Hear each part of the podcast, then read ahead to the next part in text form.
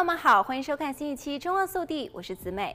从中国到欧洲再到北美，全球创纪录的高温报告在七月份此起彼伏。严重的高温不仅造成人员中暑死亡的案例，还加剧了俄乌战争背景下原本就紧张的能源供给。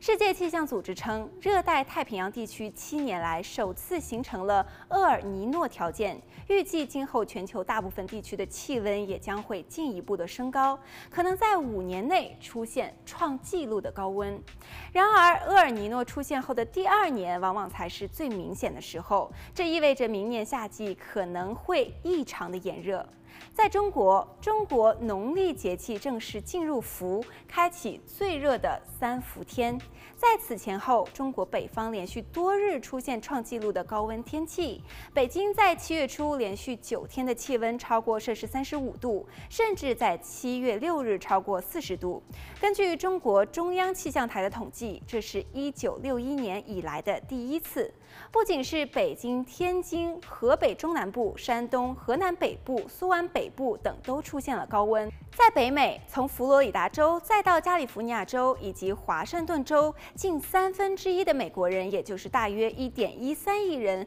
目前正处于高温预警之下。美国国家气象局敦促人们不要低估高温对于生命的威胁。亚利桑那州凤凰城录得四十八摄氏度的历史最高气温，这里的气温已经连续十六天达到四十三摄氏度，几乎创下历史记录，甚至当地诊所都收治了三级烧伤的无家可归者。与此同时，加利福尼亚州的死亡谷，也就是世界上最热的地方之一，预计将达到五十四摄氏度，接近地球上有可靠记录以来的最高温。